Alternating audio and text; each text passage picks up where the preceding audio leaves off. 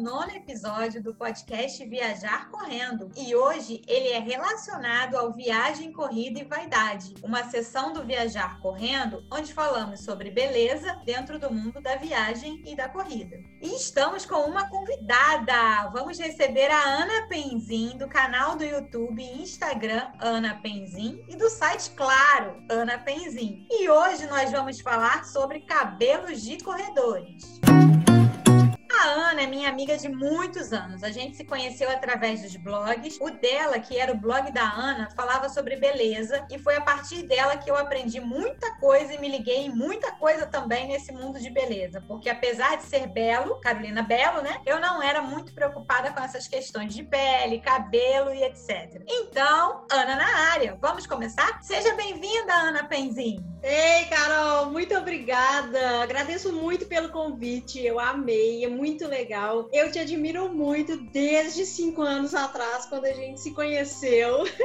E aprendi muito com você também. Tô te ouvindo aí falar sobre mim, né? Mas a dedicação que você tem, as lições que eu já aprendi sobre Pinterest, sobre blog, sobre como otimizar, tudo com Carolina Belo. Ela é uh! incrível. Muito obrigada!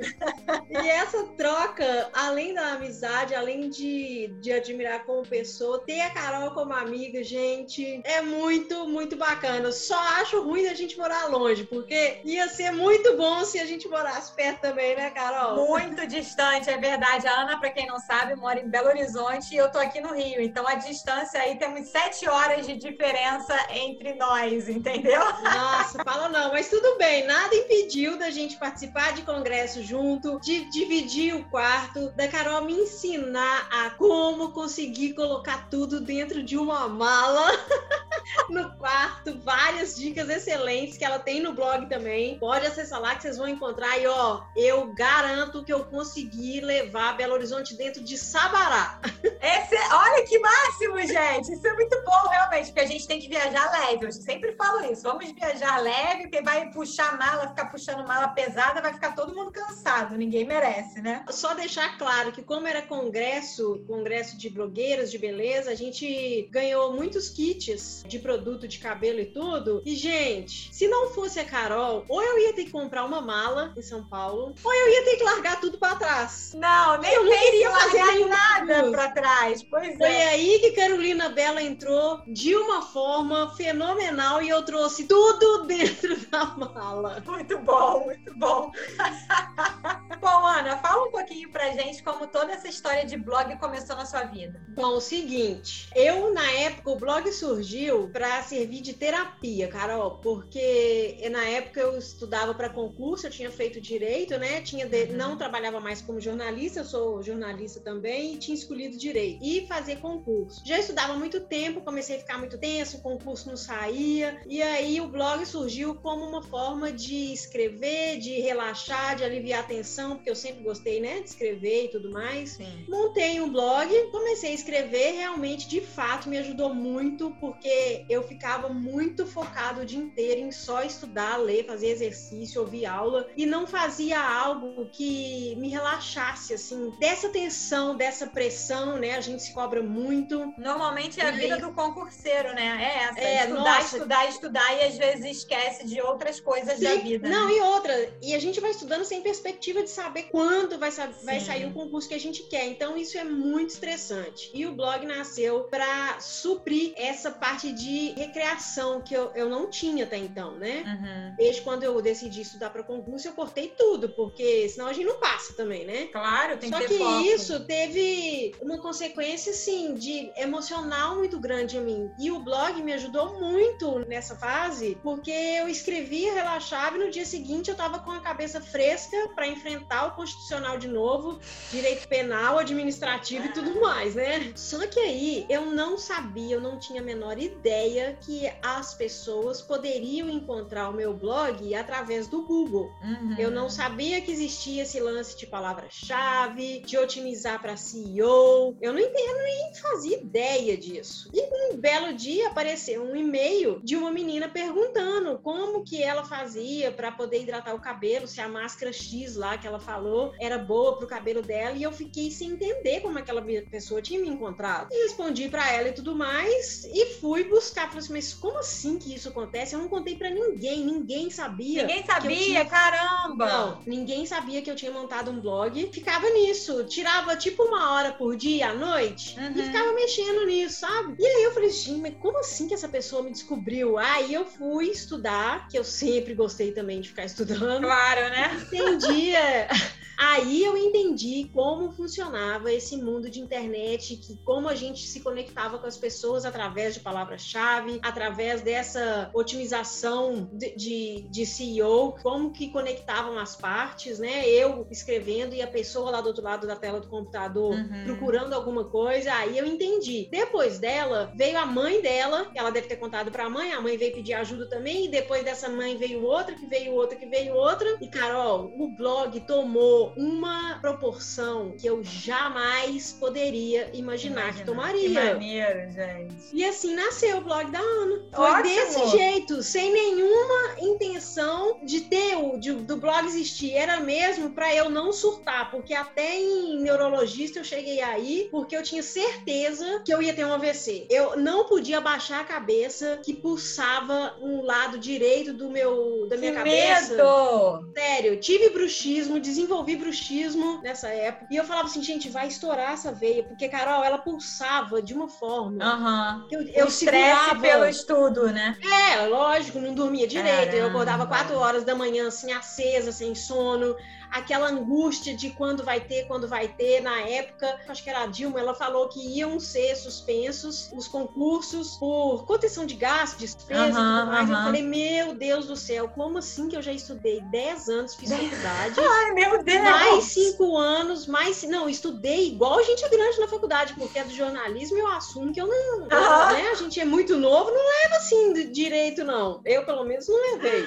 Mas nada do direito, estudei que nem gente grande grande, minha filha. Levava muito a sério desde o início. Meu Estudei Deus mais cinco anos céu. fora em cursinho online e presencial. E de repente tem isso, que na época, né, a situação não estava Não ia ter mais. E aí desenvolvi esse bruxismo, uma enxaqueca fenomenal. Eu acordava com a cabeça latejando demais. Fui parar no neurologista, ele me colocou lá para fazer a tomografia, né? uhum. né? E falou: você não tem nada. Eu falei, me enfia aí de novo e acha alguma e coisa. E acha, porque, eu tô é, sentindo. Porque se você me falar que eu não tenho nada, eu vou começar a surtar, porque não tem condição a dor que eu sinto. E o blog veio, Carol, e acabou com isso tudo. Eu consegui dormir melhor, e a partir daí as coisas foram crescendo. Fui convidada para participar de reality de programa de produto de beleza aqui da Biostratos. Uhum. Isso me deu muita visibilidade e uma coisa vai puxando. Outra. E quando eu vi, Carol, já tinha virado blogueira. E o concurso, super beijo, né, para ele. Aí não, não tava tendo conciliar. Com isso, aumentou post, é, site me procurou para falar sobre beleza, mas como freelancer de jornalista, porque sim. eles sabiam, né? Eu contei a minha sim, história, sim, eles falaram, olha, você é jornalista e trabalha com isso, vamos escrever. Aí fui. Aí acabou, o concurso ficou para lá, e aí o blog da Ana cresceu, cresceu, cresceu. E, como disse a Ana, né? Tudo na vida é uma evolução. Então, várias transformações aconteceram nesse período e hoje não temos mais o blog da Ana. Nós temos o site Ana Penzin. Fala um pouco dessa evolução, por favor, Ana. Foi, Carol, eu comecei como blog da Ana, só que com o decorrer do, do tempo, esse ano, principalmente na pandemia, eu percebi a necessidade de estar bem mais conectada com as minhas seguidoras. E o blog da Ana é mais genérico. Ana pode ter muita Ana. Ana Penzin é só eu. Claro. Então a gente teria uma conexão mais direta, elas falariam diretamente com a Ana, comigo, e não com o meu blog, porque uhum. eu era uhum.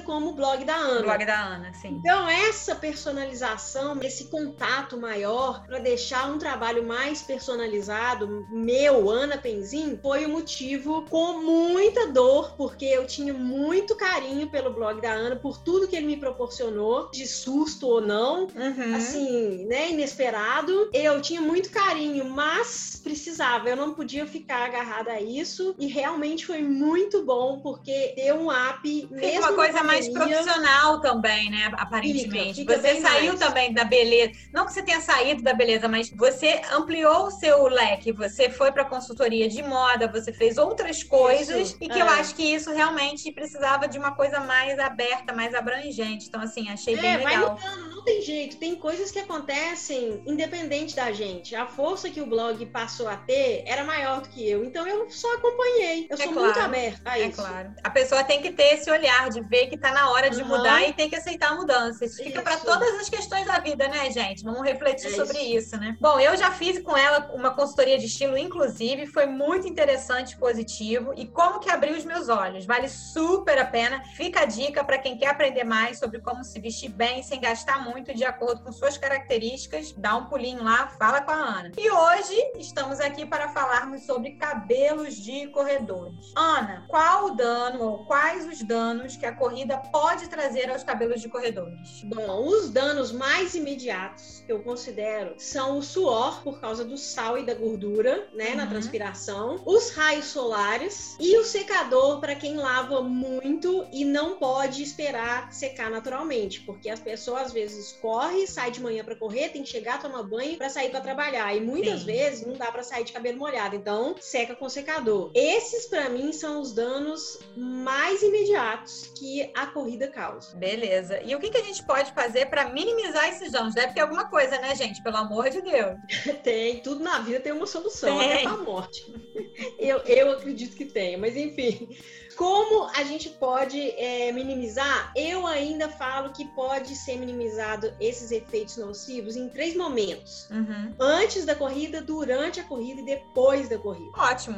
Né? Dá, dá para fazer frente aí Uhum. nesses três momentos. Antes da corrida, o que eu recomendo demais é usar um leave-in finalizador, né? Com um fator de proteção solar 20, pelo menos. Esse protetor solar específico para o cabelo, não é o protetor solar Do de corpo, pele. Do... Aham, É, beleza. Vamos até pode, até pode de repente usar um pouquinho. Por exemplo, meu cabelo aqui partido no meio, aqui em cima, ele fica, o couro cabeludo fica mais exposto. Uhum. Então eu sempre ponho uma, duas gotinhas de protetor solar de corpo e passo aqui no meio para evitar queimar, ficar dolorido, né? Repuxando Sim, e sim. depois Ah, descamar. mas fica aí é o couro caspa. cabeludo, né? Não é no fio. Isso. Beleza. Não, aí é o couro cabeludo. Mas esse leave-in finalizador é de protetor capilar. Tem Uhum. muitos, muitas linhas. Eu gosto muito, inclusive, de protetores da Bistratos, que eles geralmente são bem leves, porque eles têm ativo natural na fórmula. Sim. Então não pesa tanto no cabelo e contém proteção solar. Então o leave-in, antes da corrida, aplica uns 15, 20 minutos antes de correr. E aí, como não tem enxágue, você vai vai te proteger durante o tempo da corrida. O leave-in, inclusive, é isso. É um produto para aplicação que não precisa enxaguar. A gente aplica aqui a gente vai aplicar no cabelo para correr, mas você pode também aplicar depois que toma banho e lava o cabelo. Sim, Deixa e não precisa enxaguar. beleza. Ou também pode usar um produto com silicone no cabelo antes da corrida, porque o silicone ele forma uma película no fio impedindo a saída de água. Legal. Então ele vai proteger o cabelo de, do ressecamento e vai mantê-lo um pouco mais hidratado. Uhum. Então antes da corrida é isso. Durante a corrida, não correr com o cabelo solto. Por quê? O contato é, sei, viu, dona Carolina? Não, eu não corro de cabelo solto, não. Não? Eu tô sempre preso, sempre. Mas é que eu vejo muito. Eu, inclusive, vou assumir que quando eu corria lá pelas, né, sei lá, décadas de. décadas Deixa de pra lá. Vamos lá. Quando eu corria, Quando eu corria, eu adorava correr de cabelo solto. Eu achava o máximo, eu achava que ficava lindo aquele cabelo ao vento. Eu tinha cabelão, sabe? uhum. Só que não façam isso. Inclusive, depois eu parei de fazer isso também. Por quê? O contato do cabelo com o suor é bem prejudicial, porque o sal resseca o fio e ainda o fio molhado pelo suor embola muito, embaraça muito. sim. E aí pode potencializar a quebra, né, na hora de desembaraçar. Não sei se a pessoa vai desembaraçar com carinho ou não. Às vezes desembaraça, né? De qualquer jeito, puxando É. loucamente. E isso é muito, muito bom para quebrar cabelo. Uhum. Outra coisa, muita corredora também pode fazer mecha ou tingir o cabelo, o que por si só já deixa o fio mais fragilizado. Sim. Né? Então, no caso delas especificamente, que era o meu caso também, que eu fazia luzes, somando-se isso ao sol, suor e cabelo embolado, não dá, não combina correr com o cabelo solto. Cabelo Prenda solto. o cabelo. É. Uhum. É. Faz um e como que a gente pode prender para não arrebentar, por exemplo? Pois é, isso que eu, que eu ia até começar a falar era fazer um rabo de cavalo, uma trança estilo boxeadora. Eu gosto muito de trança estilo boxeadora, uhum. mas muita gente não consegue fazer. Então, Sim. Em si próprio, faz um rabo de cavalo. Se o cabelo for mais comprido, não vai adiantar só o rabo, porque o cabelo aqui acaba que vai encostar vai nas ficar costas. batendo. Então, é. prende com um elástico, é aqueles elásticos que vem com tecido, tá? Não é elástico gominha de prender Beleza. dinheiro, pelo amor de Deus. Não! Aí prende mais vezes, faz uns gominhos ao longo do rabo de cavalo para manter o cabelo mais preso no, na extensão dele. Agora, uhum. se o cabelo for curto, aí só um rabo de cavalo já é suficiente se o cabelo for curto. Beleza. Mas, é, uma trança, então, uma faixa também, eu indico muito uma faixa de algodão, porque algodão absorve a transpiração, evita o frizz, e, e algodão é fibra, fibra natural, agride menos, né? O contato, a fricção uhum. lá com o cabelo. Uhum. São essas sugestões que eu tenho para prender o cabelo. Depois da corrida, sempre que possível, lava o cabelo. Se for difícil, logo depois lavar o cabelo, pelo menos bate um secador para tirar a umidade do suor. A cabeça muito úmida, muito molhada, é ambiente quente e úmido, né? Muito propício para fungo. E também para evitar aquele mau cheiro, né, que vai secando, às vezes fica um mau cheiro na sim, cabeça, sim, justamente sim. pela transpiração. A gente tem ali bactéria que, né, normal da, da, da epiderme, né, da pele, em contato com o suor, acaba secando, dá um mau cheiro. Sem falar que o sal presente no suor vai ressecar o fio, né? O sal é hipertônico para neutralizar aí entre as aulas de química sendo úteis pra gente, né? Pois é, né? Que biologia também, tá? Primeiro Eu ano também. a gente ensina isso daí, hein? Pois é. Sal é hipertônico para neutralizar, ele vai fazer o quê? Vai tirar a água do fio de cabelo e aí vai ressecar o cabelo. Eu, eu penso, o cabelo oleoso vai lavar muito, porque o cabelo oleoso, quanto mais lava, mais fica oleoso, porque pode gerar o efeito rebote. Gente, lava, cabelo oleoso tem que lavar. O que, que pode minimizar é usar produtos com uma composição mais leve, de preferência para quem faz é adepto de técnica de low pool, ou o shampoo específico para cabelo oleoso, uhum. porque aí não vai ter esse efeito tão adstringente para a pessoa que tem o cabelo oleoso conseguir lavar, né, e reequilibrar aí essa oleosidade. Já que a gente está falando de oleosidade, de óleo, tem uma pergunta que fizeram pra gente lá no Instagram, que é qual o melhor óleo para as pontas do cabelo? E pode aplicar óleo de coco? Carol, pode. Eu indico muito, eu gosto muito de óleo de coco. E outra coisa, ele serve para fazer uma umectação. A pessoa pode, a corredora pode aplicar o óleo de coco no cabelo, vai correr, mas besunta bem, tá? Deixa o cabelo parecendo com aspecto molhado. Não tem Entendi. problema. Uhum. Óleo de coco é óleo vegetal, não, não tem o menor problema. Importante vai, ressaltar isso, hein? Não é o óleo de cozinha que faz a comida, são óleos especiais, entendeu? Especiais para cabelo, é. E o óleo de coco, você vai, besunta bem, corre, isso já é uma umectação capilar. Ou seja, o cabelo vai receber o óleo que vai ajudar a minimizar frizz, a deixar ele mais macio, vai dar mais brilho. E quando volta, lava normalmente. O cabelo fica muito, muito sedoso. Eu amo fazer umectação. Uso óleo de coco para tirar a maquiagem, isso só dando mais umas diquinhas. Pra tirar a maquiagem, ele derrete a maquiagem. Eu tenho a pele do olho muito fina, muito sensível. Eu consigo tirar tudo sem arder, sem ficar vermelha, sem machucar. Que Depois máximo. é só passar, é super bom. Depois só passa um papel, ou toma banho, ou lava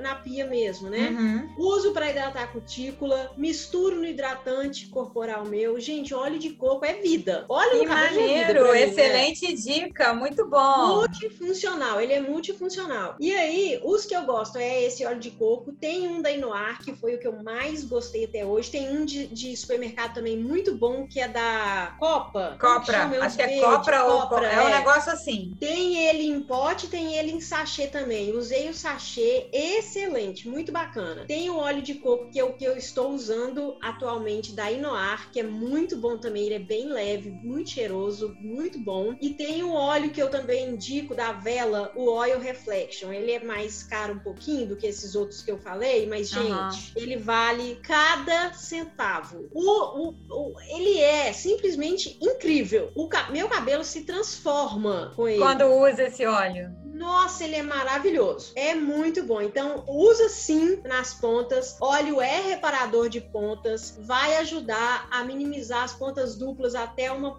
um próximo corte, por exemplo. Uhum. Porque ponta dupla vai ajudar também a deixar ressecado, a embolar o cabelo e tudo mais. Então, óleo, sim, eu indico demais como reparador de pontas e para fazer umectação capilar também. E a gente pode correr com esse óleo na cabeça? Pode, corre com ele. E aí depois prende, uhum. né? Vai estar preso com rabo de cavalo, com trança ou com coque. Uhum. Chega em casa e toma banho. Se não quiser, ah, não quero correr, eu prefiro usar o protetor solar só com creme de proteína, por exemplo. Uhum. Que o SHRD também indica, um pote verde. Muito bom. Excelente também. Ah, então, faz a umectação 20 minutos antes de tomar banho, se puder. Tira um Entendi. dia, um, um dia que for mais tranquilo, aplica o óleo, deixa lá agindo 20 minutos, vai fazer alguma coisa enquanto isso e toma banho. Carol, é vida. Legal, gostei, gostei. corre muito, né? Bom, a gente falou bastante de cabelo oleoso. Agora, e quem tem cabelo seco? Tem alguma coisa que pode fazer para amenizar esse problema, para melhorar aí, para a corrida não danificar mais ainda, né? Tem, Carol, o cabelo seco, a diferença assim mais principal em relação ao cabelo oleoso é que ele pode saltar dia de lavagem, não precisa lavar todo dia, justamente porque pode ressecar mais ainda, né? Hum. E aí dá para saltar e lavar menos vezes. Por exemplo, se a pessoa corre cinco vezes na semana, lava três, dia sim, dia não. E para não ficar com aspecto sujo, por exemplo, eu tenho cabelo muito fino, então se eu corro e transpiro muito, acaba que ele fica meio que grudado na cabeça. Para não ficar com esse aspecto, eu indico shampoo seco. Eu gosto muito de shampoo seco, uso uhum. para justamente espaçar um pouco mais a lavagem. Ou,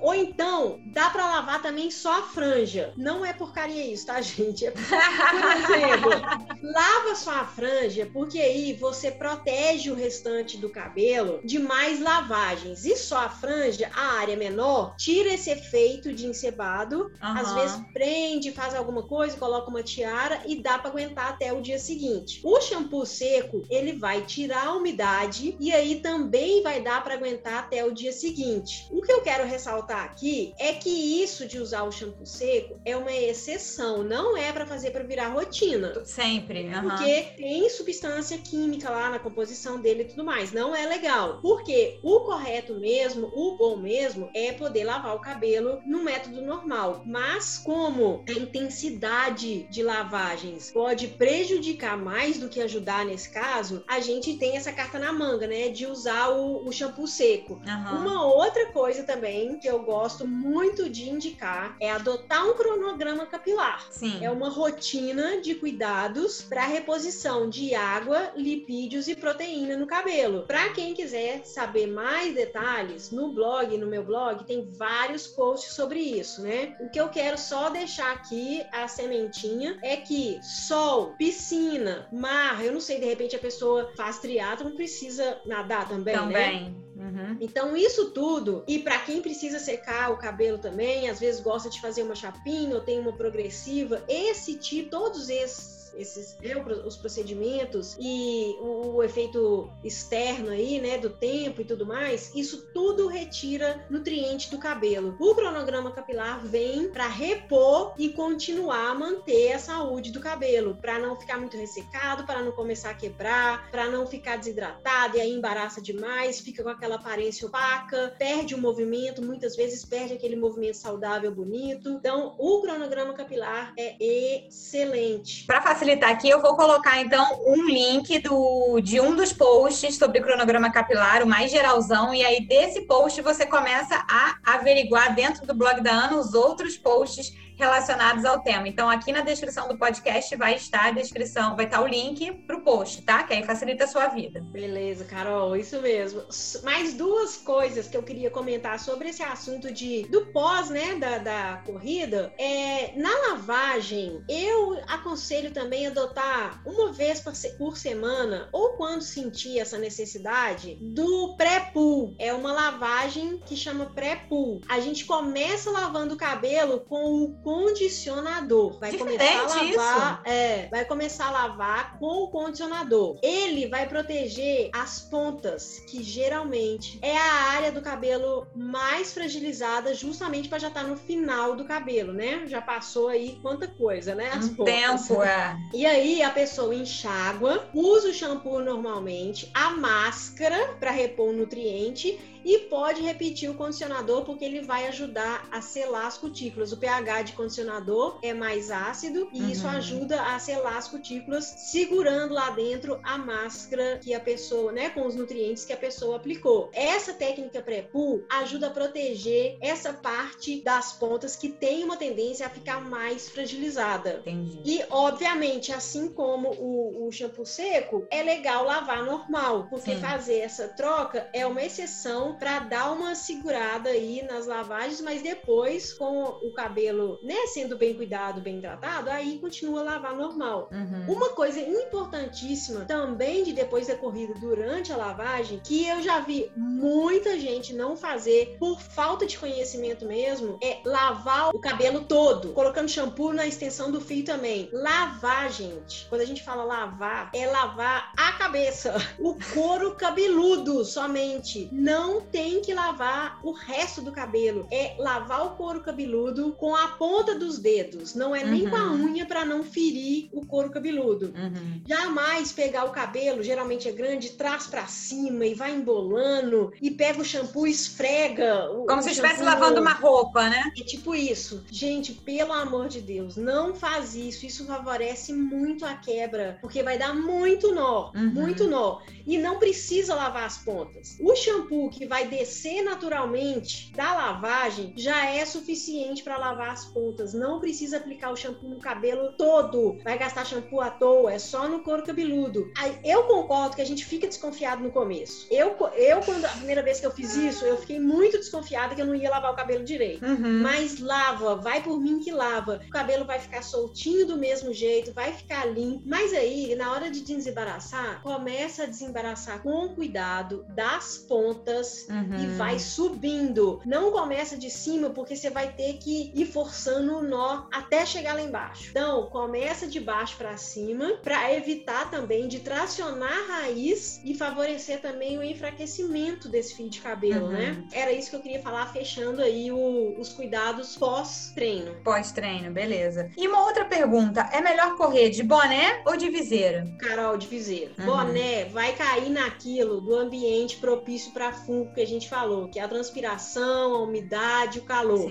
Para não é, queimar o couro cabeludo, igual a gente comentou, né? Porque tem couro cabeludo igual o meu, queima com facilidade no, meio. Uhum. Coloca um pouquinho de protetor corporal, não muito para aquilo não descer e irritar o olho, por exemplo, para quem não usa faixa. Um dos motivos Sim. que eu usava faixa também era isso. Para não coloca o protetor ali no meio para não queimar a pele, não ficar repuxando. E aí usa viseira com um pouquinho de protetor solar, porque o boné eu não indico de jeito nenhum. Fica aquele suor abafado ali. Sim, pode sim. causar irritação, alergia, fungo mesmo. Não, sim, não sim, sim. de forma alguma o boné. Beleza. E a questão do shampoo sem sal, hein, Ana? Seria interessante lavar o cabelo com shampoo sem sal, já que o suor tem sal, aí você tá usando mais sal no shampoo? Como é que fica essa questão? O Carol, o assunto do shampoo sem sal, ele é controvertido. Por quê? Vou falar por mim. Quando eu platinava o cabelo, eu, eu já fui muito loura durante uhum. muitos anos. Começou a se falar muito desse shampoo sem sal e eu perguntei pro meu cabeleireiro se eu poderia usar, inclusive para não ressecar ainda mais o cabelo por causa das mechas, né? Sim. E para preservar o tom de louro uhum. mais tempo. Aí ele disse para mim que não tem muito a ver porque shampoo sem sal não é totalmente sem sal. E a quantidade do sal que vem é mínima. Enxaguando direito, o sal é bem diluído e a gente sabe que o que dilui sal é água.